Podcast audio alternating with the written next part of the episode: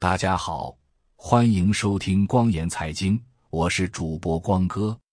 光言财经的宗旨是帮助一小撮华人学习财经常识，提高财商险商，构筑风控防线，守卫财务安康。本次播报的中心思想是美联储主席鲍威尔的最新讲话和记者发布会问答实录中文译本。下面播报详细内容。鲍威尔主席开场发言：下午好，欢迎大家参加此次发布会。我和我的同事们仍然专注于我们的双重任务，即为美国人民促进最大限度的。就业和稳定的物价，我们理解高通胀带来的困难。我们将继续坚定的致力于将通胀率降至百分之二的目标。稳定物价是美联储的责任。没有物价稳定，经济对任何人都不起作用。尤其是没有物价的稳定，我们就无法实现劳动力市场的持续强劲。从而惠及所有人。自去年年初以来，委员会已大幅收紧货币政策立场。我们将政策利率上调了五杠一四个百分点，并继续快速减持证券。政策立场是限制性的，这意味着紧缩政策正在对经济活动和通货膨胀施加下行压力。而我们紧缩政策的全部效果尚未显现。今天，我们决定维持政策利率不变，并继续减持证券。鉴于我们已经取得的进展，以及我们面临的不确定性和风险，委员会正在谨慎行事。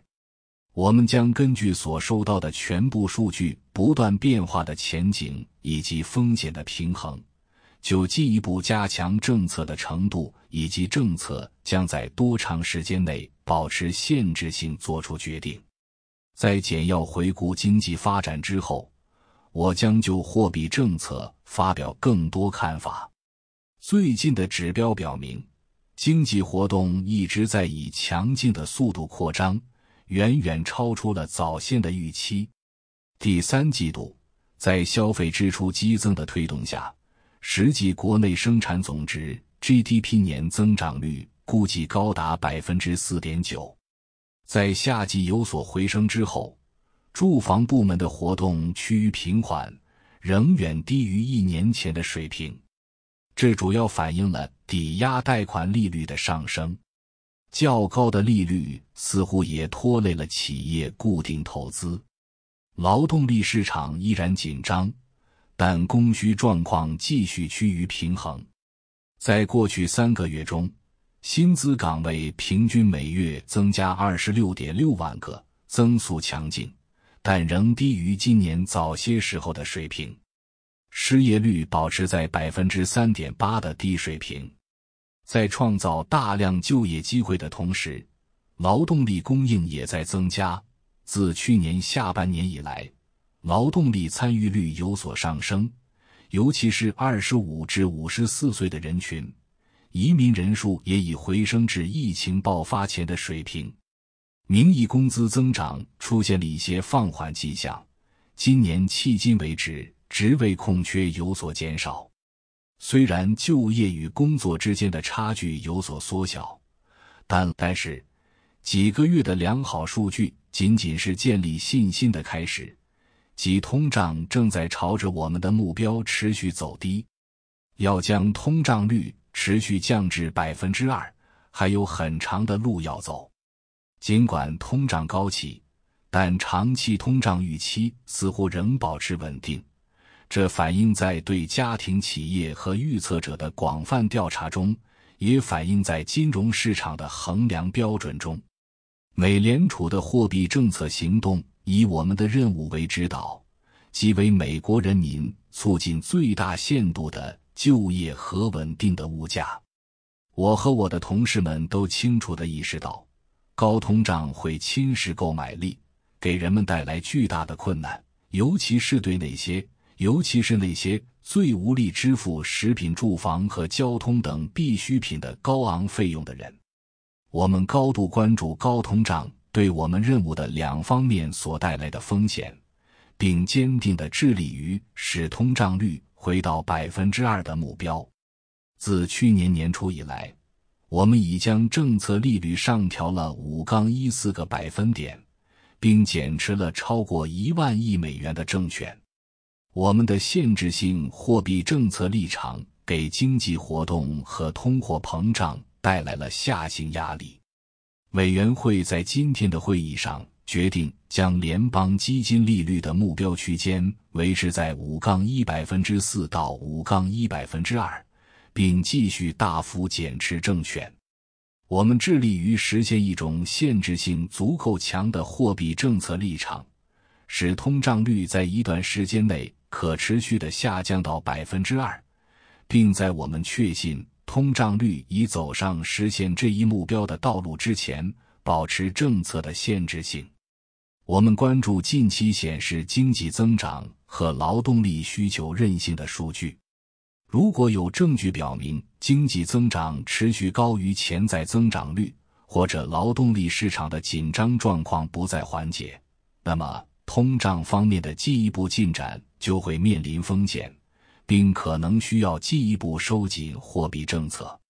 近几个月来，在长期债券收益率上升等因素的推动下，金融条件明显收紧。由于金融条件的持续变化会对货币政策的走向产生影响，因此我们密切关注金融方面的发展。考虑到不确定性和风险。以及我们已经取得的进展，委员会正在谨慎行事。我们将继续根据收到的全部数据及其对经济活动和通胀前景的影响，以及风险平衡，逐次做出决定。在确定进一步加强政策的程度时，委员会将考虑货币政策的累积紧缩程度、货币政策对经济活动和通胀的滞后影响。以及经济和金融发展情况，我们将继续致力于使通胀率回落至百分之二的目标，并保持较长期的通胀预期。要降低通胀率，可能需要一段低于潜在增长率的时期。劳动力市场状况也会有所缓和，恢复物价稳定对于为长期实现最大就业和稳定物价奠定基础。至关重要。最后，我们明白，我们的行动会影响到全国各地的社区、家庭和企业。我们所做的一切都是为了履行我们的公共使命。我们美联储将竭尽全力实现最大就业和稳定物价的目标。谢谢，我期待着你们的提问。霍华德·施耐德。我是路透社的霍华德·施耐德，谢谢您，鲍威尔主席。您提到的长期债券收益率上升，在多大程度上是美联储在本次会议上计划采取的行动？鲍威尔主席，我会谈谈债券收益率，但我想花一秒钟的时间来确定我们正在研究的更广泛的背景。通胀率一直在下降。但仍远高于百分之二的目标，劳动力市场一直在恢复平衡，但从很多方面来看，劳动力市场仍然非常紧张。国内生产总值 GDP 的增长一直很强劲，尽管许多预测者一直预测增长速度会放缓。至于委员会，我们致力于实现足够严格的货币政策立场。以便在一段时间内将通胀率降至百分之二，但我们还没有信心实现这一目标。因此，这就是经济强劲和我所说的所有事情的大背景，也是我们正在研究利率问题的背景。因此，我们显然在监测关注长期收益率的上升。这也是自今年夏天以来更广泛的金融条件收紧的原因之一。正如我提到的，更广泛的金融条件的持续变化会对货币政策的路径产生影响。在这种情况下，只要满足两个条件：长期利率上升以及美元走强和股票价格下跌等其他因素导致的金融条件收紧，就会对未来的利率决策产生影响。首先，紧缩条件必须持续，这一点还有待观察，但这一点至关重要。现在的情况是来回波动，这不是我们要寻找的。在金融条件方面。我们正在寻找实质性的持续变化。第二件事是，长期利率的上升不能简单的反映我们预期的政策举措，即如果我们不跟进这些举措，利率就会回落。因此，我想说的是，近期政策利率上升的预期似乎并没有导致长期利率的上升。因此，在此期间，也许最重要的是。国债收益率的上升会导致家庭和企业的借贷成本上升，而这些成本上升会对经济活动造成压力。只要紧缩政策持续下去，人们就会想到百分之八或接近百分之八的抵押贷款利率，这可能会对住房产生相当大的影响。这就是我对您问题的回答，霍华德·施耐德。在您刚才的开场白中，您似乎暗示您还没有信心金融条件的限制性足以完成这场斗争，这是真的吗？鲍威尔主席：是的，完全正确。换一种说法，我们还没有就今后的会议做出任何决定，我们还没有下定决心，我们现在还没有信心达成这样的立场。我们既没有信心说我们没有，也没有信心说我们有。这就是我们在今后的会议中将采取的方式，即确定进一步收紧政策的程度，以便在一段时间内将通胀率恢复到百分之二。吉安娜斯米亚雷克，鲍威尔主席您好，非常感谢您接受我们的提问。我想知道，如果您在十二月不加息。届时，我们是否会认为利率已达到顶峰，或者明年是否有可能重启加息？更长时间的暂停是否有任何代价？鲍威尔主席，首先，我想说的是，我们还没有对九月份做出决定。您问的是一个假设，但我们会在十二月份的会议上做出决定。如您所知。我们会得到另外两个通胀评级、另外两个劳动力市场读数一些经济活动数据，因此我们会考虑更广泛的形势、更广泛的金融状况和更广泛的世界形势。我们会在十二月份做出决定时考虑所有这些事情。我们还没有做出这样的决定。不过，我想说的是，如果您认为在一两次会议后，很难再提高利率，这种想法是不对的。我的意思是，委员会总是会做他当时认为合适的事情。再说一遍，我们还没有就十二月份的事情做出任何决定，我们甚至都没有。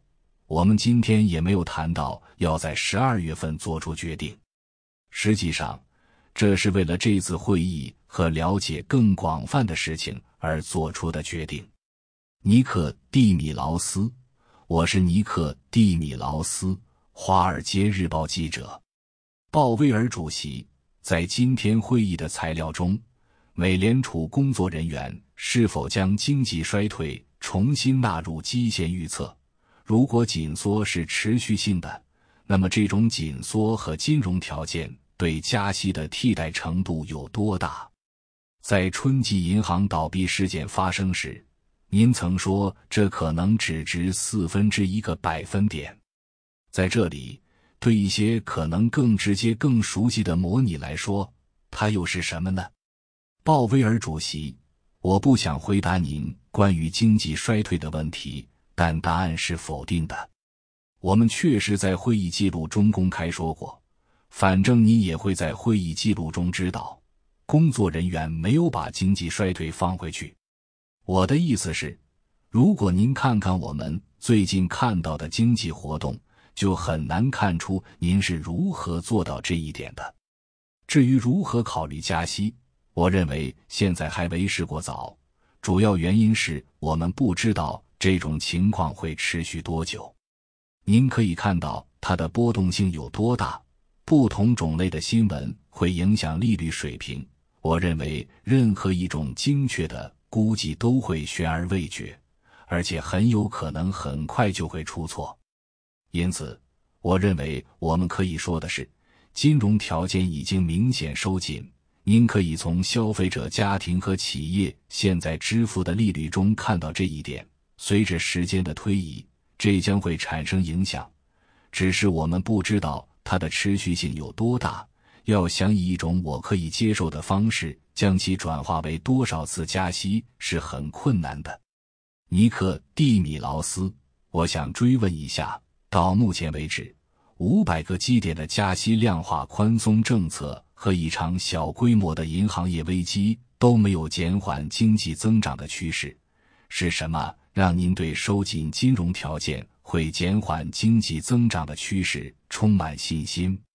鲍威尔主席，这就是我们政策的运作方式。当然，有时它的运作会有滞后性，这可能会很长，也可能是多变的。但最终，如果您提高利率，您确实会看到这些影响。您会看到这些影响在现在的经济中。您会看到住房市场发生了什么。您现在会看到，如果您看看对人们的调查，您会看到。他们认为现在不是购买各种耐用品的好时机，因为现在的利率太高了。我再次提到，我们从住房方面得到的报告显示，这可能会产生相当大的影响。但您是对的，我们的经济一直很有韧性。我认为它的韧性令人吃惊，原因可能有很多。我们的工作是实现最大限度的就业和物价稳定，因此我们要顺势而为。它一直很有弹性，所以我们只是顺其自然。科尔比·史密斯，我是《金融时报》的科尔比·史密斯。从您提出的进一步紧缩的门槛来看，持续高于趋势性增长的额外证据。或者近期劳动力市场紧缩放松的某种逆转，似乎表明有必要采取比仅仅在加息四分之一个点更有利的措施。我很好奇，委员会是否也是这样认为的？鲍威尔主席，我们已经确定了这些因素，但这些因素并不是唯一的因素，也不是我们要应用的具体测试方法，背后还有一些衡量标准。我们真正要看的是更广泛的情况，以及我们实现百分之二通胀目标的进展情况。劳动力市场是否继续广泛降温，并实现更好的平衡？因此，我们将关注这一点。增长，我们会关注增长对我们两个任务目标的影响。我们会关注这一点。我们也会关注更广泛的金融状况。因此。在我们做出是否需要进一步收紧政策的判断时，我们会关注所有这些事情。如果我们做出了这样的判断，那么我们就会进一步收紧政策。科尔比·史密斯，好的。就金融条件的收紧而言，如果这对再次加息的需求有某种抵消作用，那么对降息的轨迹有什么潜在影响？我们是否可以看到？降息可能被提前，或者必须看到比九月份的 SUB 所显示的更多的降息。鲍威尔主席，事实上，委员会现在根本没有考虑降息。我们仍然非常关注第一个问题，即我们是否已经实现了足够严格的货币政策立场，使通胀率在一段时间内可持续的下降到百分之二。这是我们关注的问题。下一个问题是，我们将在多长时间内保持限制性政策？我们已经说过，我们将继续采取限制性政策，直到我们确信通胀率能够在可持续的道路上下降到百分之二。这将是下一个问题。但老实说，现在我们真的非常关注第一个问题。降息的问题并没有出现，因为我认为第一个问题非常重要，要尽可能接近正确。史蒂夫·莱斯曼，我是 CNBC 的史蒂夫·莱斯曼，主席先生。我想，我一直以为委员会有紧缩的倾向。您在声明中说，您正在评估货币政策的适当立场，您可能需要额外加息的程度。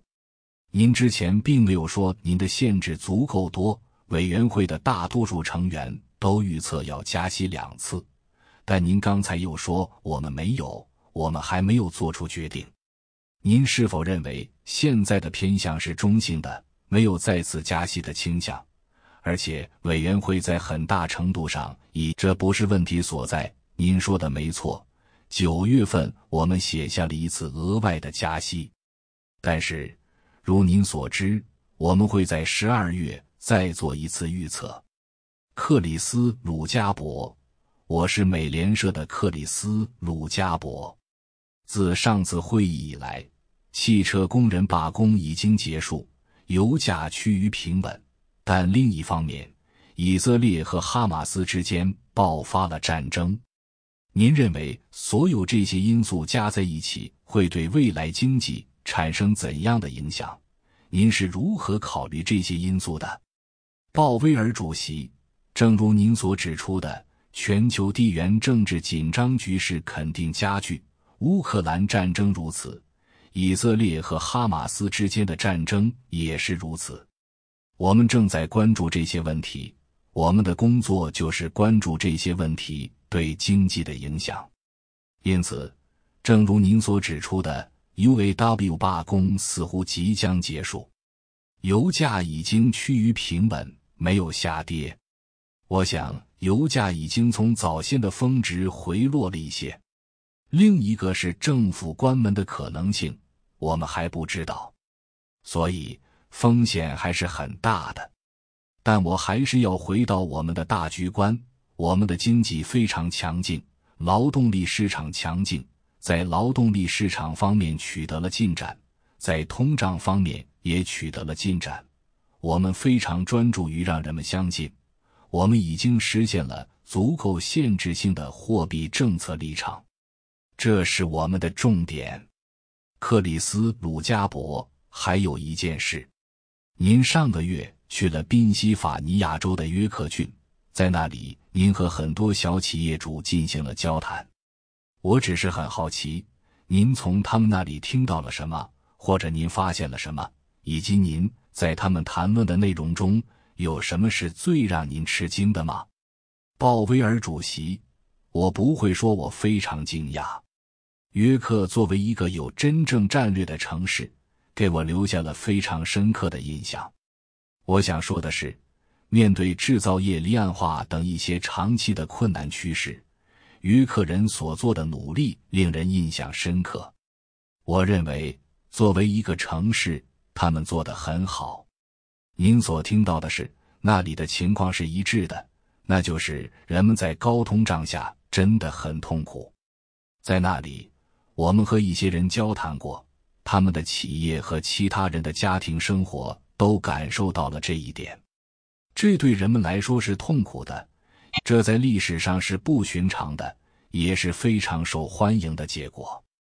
增长方面也是如此，我们一直在说。我们需要看到低于潜在增长率的增长，增长一直很强劲，但我们仍然看到这种情况。我想，我仍然相信，我的大部分同事也仍然相信，这很可能是真的。这仍然有可能是真的，不是肯定的，但有可能的是，我们将需要看到一些放缓的增长和一些软化的劳动力市场，劳动力市场条件。以充分恢复价格稳定，所以，但我们还没有看到这一点是件好事。我想，我们知道为什么。自从我们加息以来，我们已经明白，这里确实有两个过程在起作用：其一是解除大流行病和大流行病应对措施对供需双方的扭曲；另一个是限制性货币政策，它正在缓和需求。给供应方恢复的时间和空间，因此，您可以看到这两股力量正在共同作用，以降低通货膨胀。但是，第一种力量可以降低通胀，而不需要更高的失业率或更慢的增长。这只是供应方面的改善，如短缺和瓶颈之类的东西消失了。现在，劳动力市场的规模正在显著扩大，这既得益于劳动力参与，也得益于移民。这是一个很大的供应方收益，对经济确实有帮助。这也是为什么国内生产总值如此之高的部分原因，因为我们得到了这种供应。因此，我们对此表示欢迎。拉切尔·西格尔，在这种背景下，如果您对滞后性有任何清晰的认识，如果您的经济对高利率增长有如此大的弹性，这是否向您暗示，并不一定还有如此巨大的紧缩浪潮？它可能已经开始生效。鲍威尔主席，我仍然认为很难说。这次会议。已经过去一年了。一年前，这是我们第四次加息七十五个基点，所以从那时起已经整整一年了。我认为，我们正在看到去年和今年所有加息的效果。现在还很难确切的知道会产生什么影响，但是您可以举个例子，比如说您还没有感觉到的是已经到期的债务。但明年或后年，这些债务就会到期，必须展期。因此，这一点改变了吗？其次，在我看来，您基本上是在说点阵图已经不适用了。每次会议都有加息的可能性，现在加息与否并不重要，而且也没有一个客观的方法来确定您的系统中是否有足够的紧缩措施。鲍威尔主席。让我们先谈谈点阵图。点阵图是委员会成员根据自己的个人经济预测，认为可能采取的适当货币政策的时间图。原则上，当情况发生变化时，这不是任何人都同意的计划，也不是我们要做的。这是一个会发生变化的预测。例如，我的意思是，很多事情都可能发生变化。导致人们说：“我不会在六周后写下那个点。”想想有多少事情会改变您的想法。因此，我认为从那次会议到下一次会议的三个月期间，点阵图的功效可能会下降。但尽管如此，它还是存在的。我们不会，我们会亲自更新我们的预测，但我们不会正式更新点阵图。因此，我认为我们在思考这些问题时会尽量做到透明。我们会把我们的想法公布于众。随着会议的临近，我们都会，我和我的同事都会讨论我们是如何处理这些数据的。就增长而言，我们并没有真正改变方式。我说的是低于潜在增长，所以你们最近看到的是暂时的增长，潜在增长。在一两年内高于其趋势水平，因此，正确的思考方式是：今年的潜在增长是多少？人们认为长期的趋势增长是略低于百分之二，或者我认为是略高于百分之二。但是，正如我所提到的，随着劳动力规模的扩大、劳动力参与和移民的增加，以及劳动力市场功能的改善。供应链的松动和劳动力短缺等因素的影响，我们看到潜在增长率实际上在上升。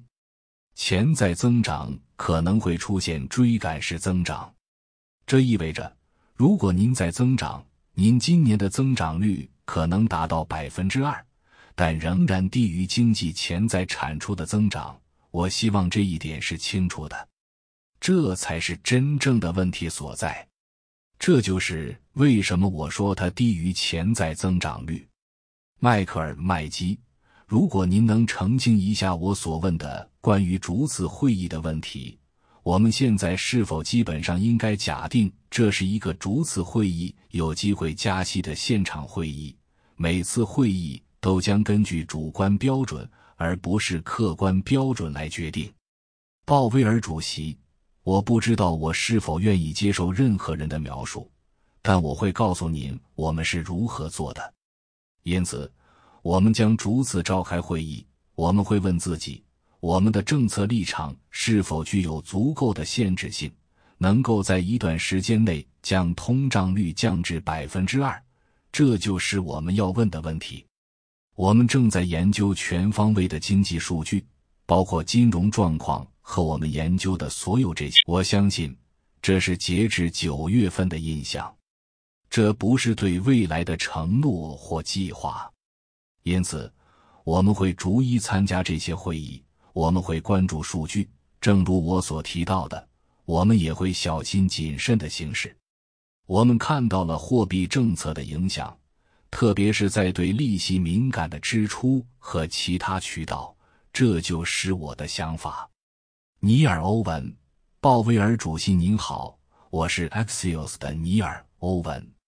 鉴于我们在过去几周看到的长期收益率的上升，您是否考虑过？资产清算计划的步伐，如果有判断认为较高的期限溢价正在危及双重任务目标，这是否是考虑放缓或暂停 QT 的理由？还是我们应该将其视为围绕储备的更多技术性问题？鲍威尔主席，委员会并不考虑改变资产负债表冲销的速度，这不是我们正在讨论或考虑的问题。我知道有很多候选的解释来解释为什么利率一直在上升，量化宽松肯定是其中之一。尽管我认为三点三万亿美元的储备金并不是一个小数目，但我认为目前很难说储备金已经接近匮乏，所以这不是我们现在要考虑的问题。维多利亚·圭达，您好，我是 Political 的。Victoria Gada，我想问一下关于巴塞尔协议三末日资本提案的问题。您在提案的不同方面受到了很多人的反对，您自己也表达了一些保留意见。我只是很好奇，您能接受在不做重大修改的情况下最终敲定该提案吗？鲍威尔主席，该提案正在征求意见，我们预计会有很多评论。我们要到明年年底才能收到这些评论，我们已经延长了截止日期。我们会认真对待这些意见，我们会阅读他们。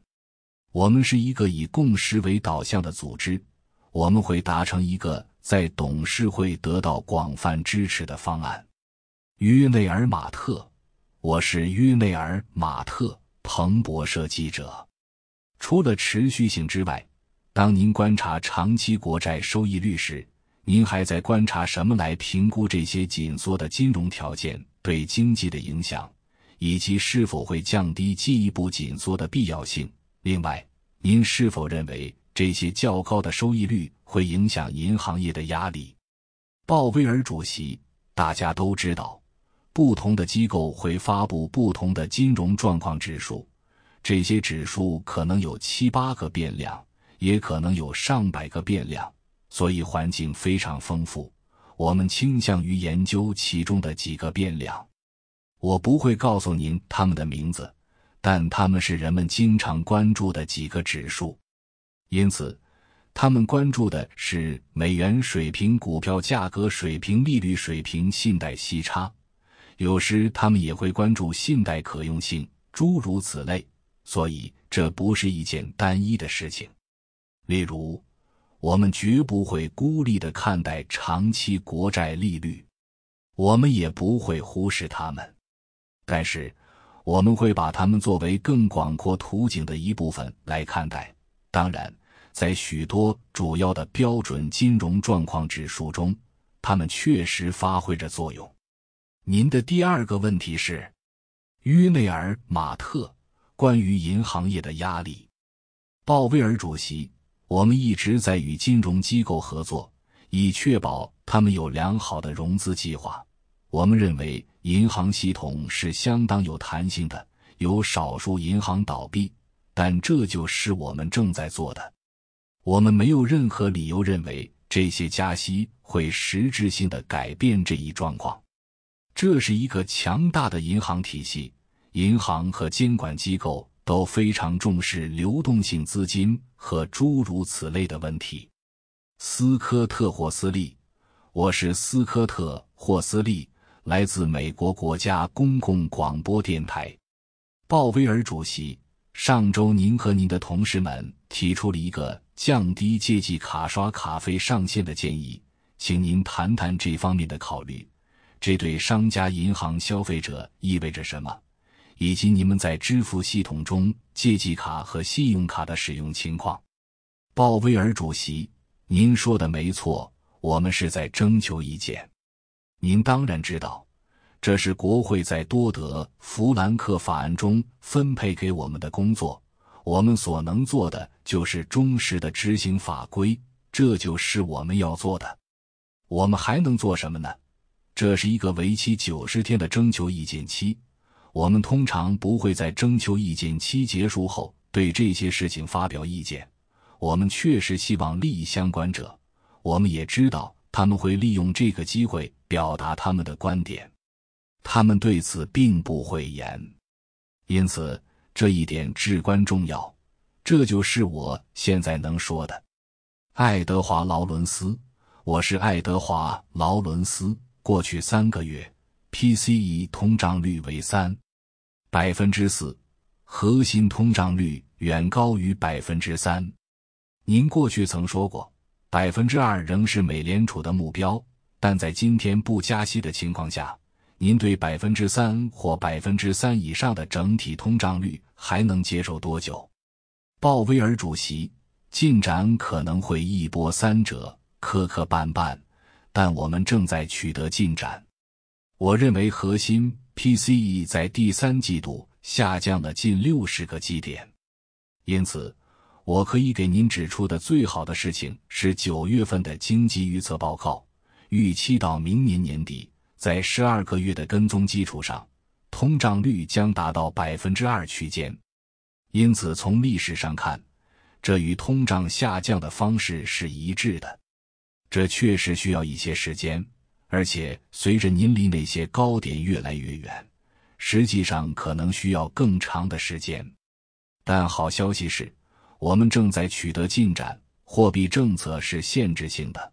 我们觉得我们正走在取得更多进展的道路上，我们必须这样做。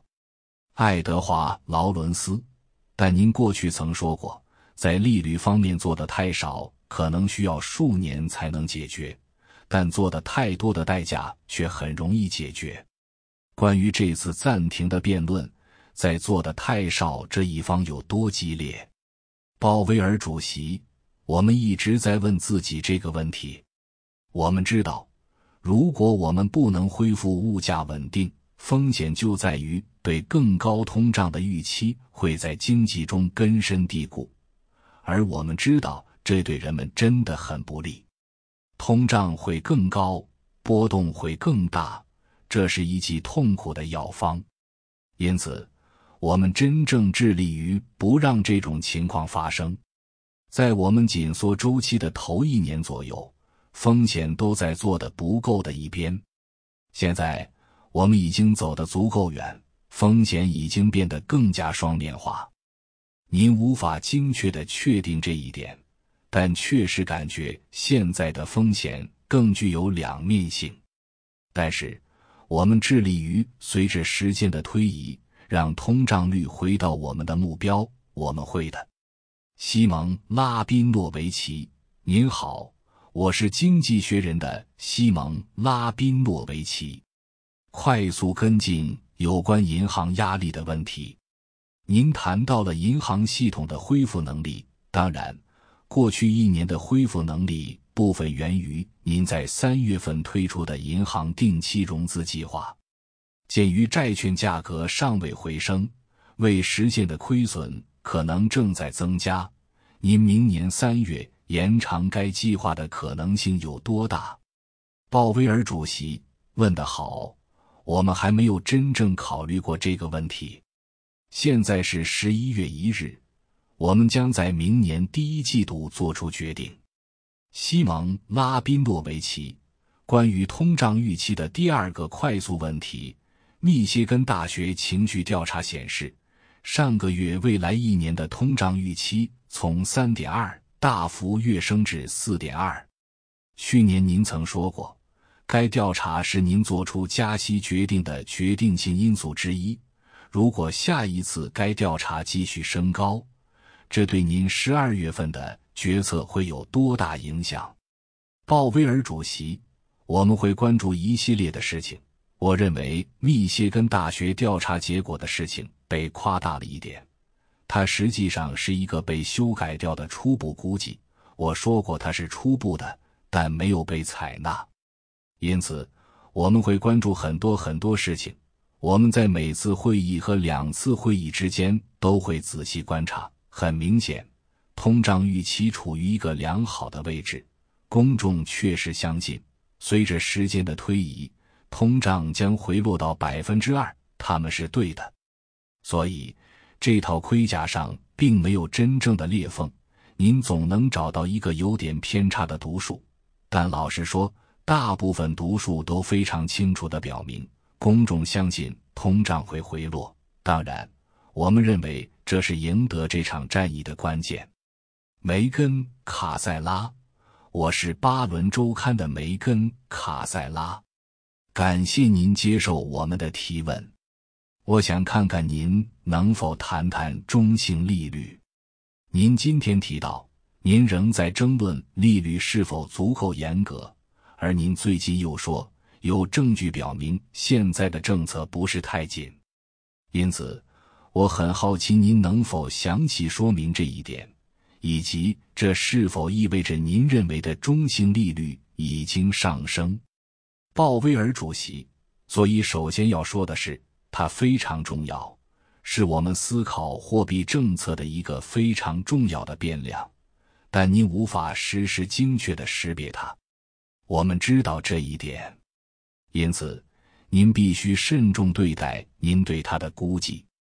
我们现在知道的是，在对中性利率政策的估计范围内，它是限制性的，因此对经济活动、招聘和通胀造成了下行压力。因此，我们确实在谈论这个问题，但并没有任何争论或试图作为一个团体。就中性利率是否移动达成一致，有些人认为它移动了，有些人还没有说认为它没有移动。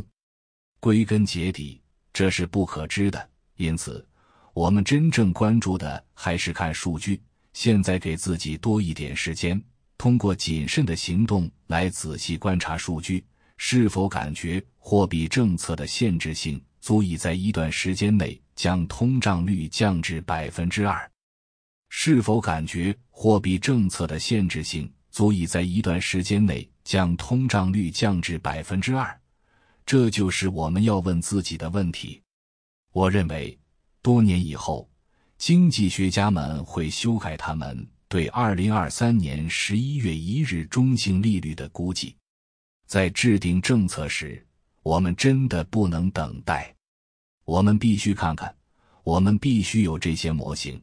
看看他们，想想他们，最终我们必须看看政策正在产生的影响。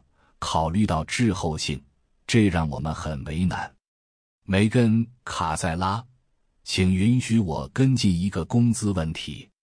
您刚才谈到了通胀前景，但我很好奇，您是否担心目前的工资通胀水平会推高整体通胀，或是通胀重新加速？鲍威尔主席，如果您看一下工资的广泛范围，在过去的十八个月里，工资涨幅确实大幅回落，大大接近与百分之二的长期通胀率相一致的水平。这是对长期生产率的标准假设，因此现在比以前更接近了。本周公布的数据也是如此，平均时薪和每小时报酬也是如此。所以，所有的数据都是这么说的，这很好。您必须要看一组数据，因为其中任何一个数据在任何特定的解读中都可能是特异的。这就是您所看到的。如果您回顾几个季度，您就会发现工资的读数要高得多，而且在六月份大幅下降，然后九月份的读数与六月份的读数基本持平。所以，从某种程度上来说，它只是验证了下降的趋势，而且也非常接近我们的内部预期。因此，我认为我们对此感觉良好。我还想说的是，在我看来，到目前为止，工资并不是通胀的主要驱动因素，尽管我认为这是所有因素中的一个。南希·马歇尔·根泽，您好。我是市场的南希·马歇尔·根泽，鲍威尔主席，您现在是否像担心通胀率降至百分之二的目标一样，担心经济过热和加息过多？鲍威尔主席，正如我提到的，我认为在过去一年半的大部分时间里，人们担心的不是做得太、做得不够，而是没有及时将利率提高到足够高的水平。以避免通胀预期更高的通胀预期变得根深蒂固，因此这是人们担心的问题。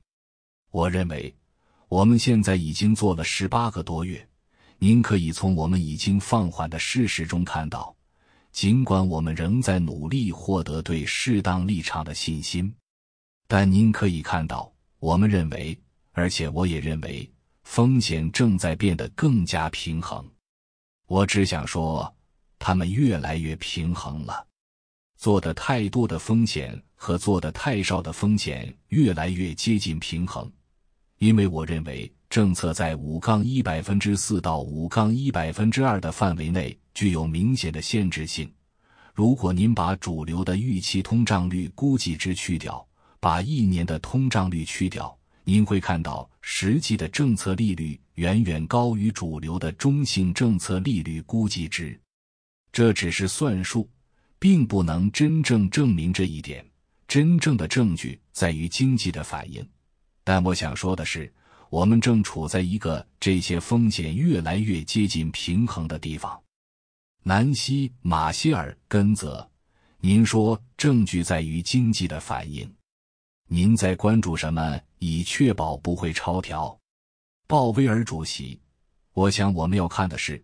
我们的通胀是否仍在广泛降温？我们，它是否在某种程度上验证了我们在夏天看到的通胀明显降温和回落的路径？以前我们也看到过这样的时期，只是没有跟进，数据反弹了。那么，我们看到了什么？我们是否看到通胀仍在下降？这是第一点。第二件事是在劳动力市场。我们看到的是供需之间非常积极的在平衡，部分原因是有更多的供给上限，而劳动力需求显然仍然非常强劲。因此，正如我们所讨论的那样，您会看到工资涨幅有所回落，但回落的方式是渐进的。我认为这就是我们希望看到的，这一整套过程将继续下去。布莱恩·梅纳，我是布莱恩·梅纳，CNN 记者。您是否认为消费或就业市场出现了任何结构性变化，从而推动了消费？您显然看到了第三季度的 GDP 数据，该数据表现强劲，而一些经济学家预计到现在每个人的消费都已趋于平缓。所以，我想知道消费是否出现了任何结构性变化。鲍威尔主席，我不会说消费发生了结构性变化。我要说的是，消费肯定是强劲的。所以有几件事，我们可能低估了家庭和小企业的资产负债表实力，这可能是其中的一部分。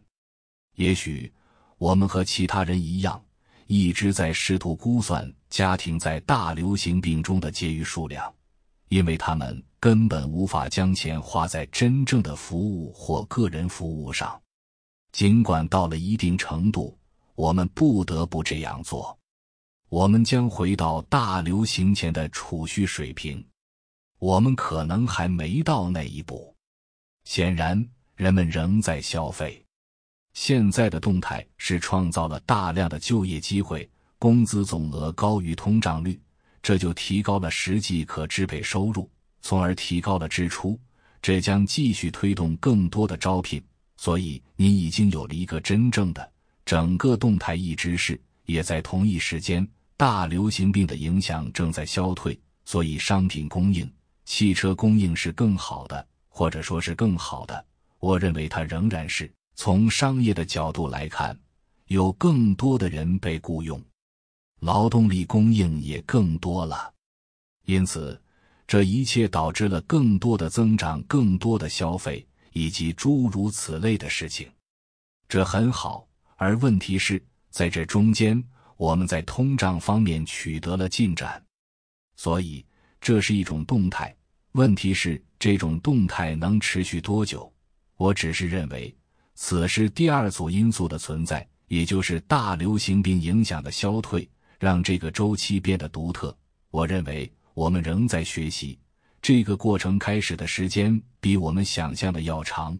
我们仍在学习它是如何发展的，这就是我们能做的。丹尼尔·阿维斯，谢谢。鲍威尔主席，我是法新社的丹尼尔·阿维斯。我想问一个关于以色列和哈马斯冲突的问题。美联储的金融稳定报告称，以色列哈马斯冲突和乌克兰冲突对全球经济活动构成重大风险，包括可能对地区贸易以及粮食、能源和其他商品造成持续干扰。世界银行的一些组织警告说，如果战争蔓延到该地区的其他国家，油价可能会飙升。我想知道美联储是如何监控中东的这些事态发展的。如果冲突蔓延到该地区其他国家，会对经济造成什么潜在影响？谢谢，鲍威尔主席。我不想猜测太多，但我只想说。真正的问题是，战争是否会更广泛的蔓延，是否会开始影响石油价格？因为我们谈论的是中东。到目前为止，油价对此的反应并不大。作为美联储，作为联邦公开市场委员会，我们的工作实际上是谈论了解经济和经济影响。目前还不清楚。中东冲突是否会对经济产生重大影响？但这并不意味着中东冲突不重要，人们不应该忽视它。但它可能会，也可能不会对作为经济机构的联邦公开市场委员会产生重要影响。金融稳定报告所做的就是揭示风险，对乌克兰战争也是如此。由于与大宗商品有关，乌克兰战争立即对宏观经济产生了重大影响。本次发布会到此结束，谢谢大家出席。光言财经风险提示：光言财经推送与推荐的所有内容均不是投资建议，不是投资建议，不是投资建议。请大家务必根据作者提供的原创和编译内容指向的事实与逻辑进行批判性思维，自行决策行动，并承担相应的后果。您阅读这些内容获益了，请不请吃饭无所谓。继续订阅并把光言财经推荐给您认为值得的人，已经是莫大的鼓励和支持。欢迎大家提出反对意见与观点。只要事实清楚、逻辑自洽、推理得当，越多人打破信息茧房，多角度进行理性冷静的交叉比对分析和讨论，作者和读者就都会有越多收益。感谢收听光言财经，欢迎收藏、点赞、转发、评论，也欢迎您订阅光言财经邮件组，订阅地址是。光言财经四个字的汉语拼音全拼加上点儿康姆。本次播报就到这里，咱们下期节目再见。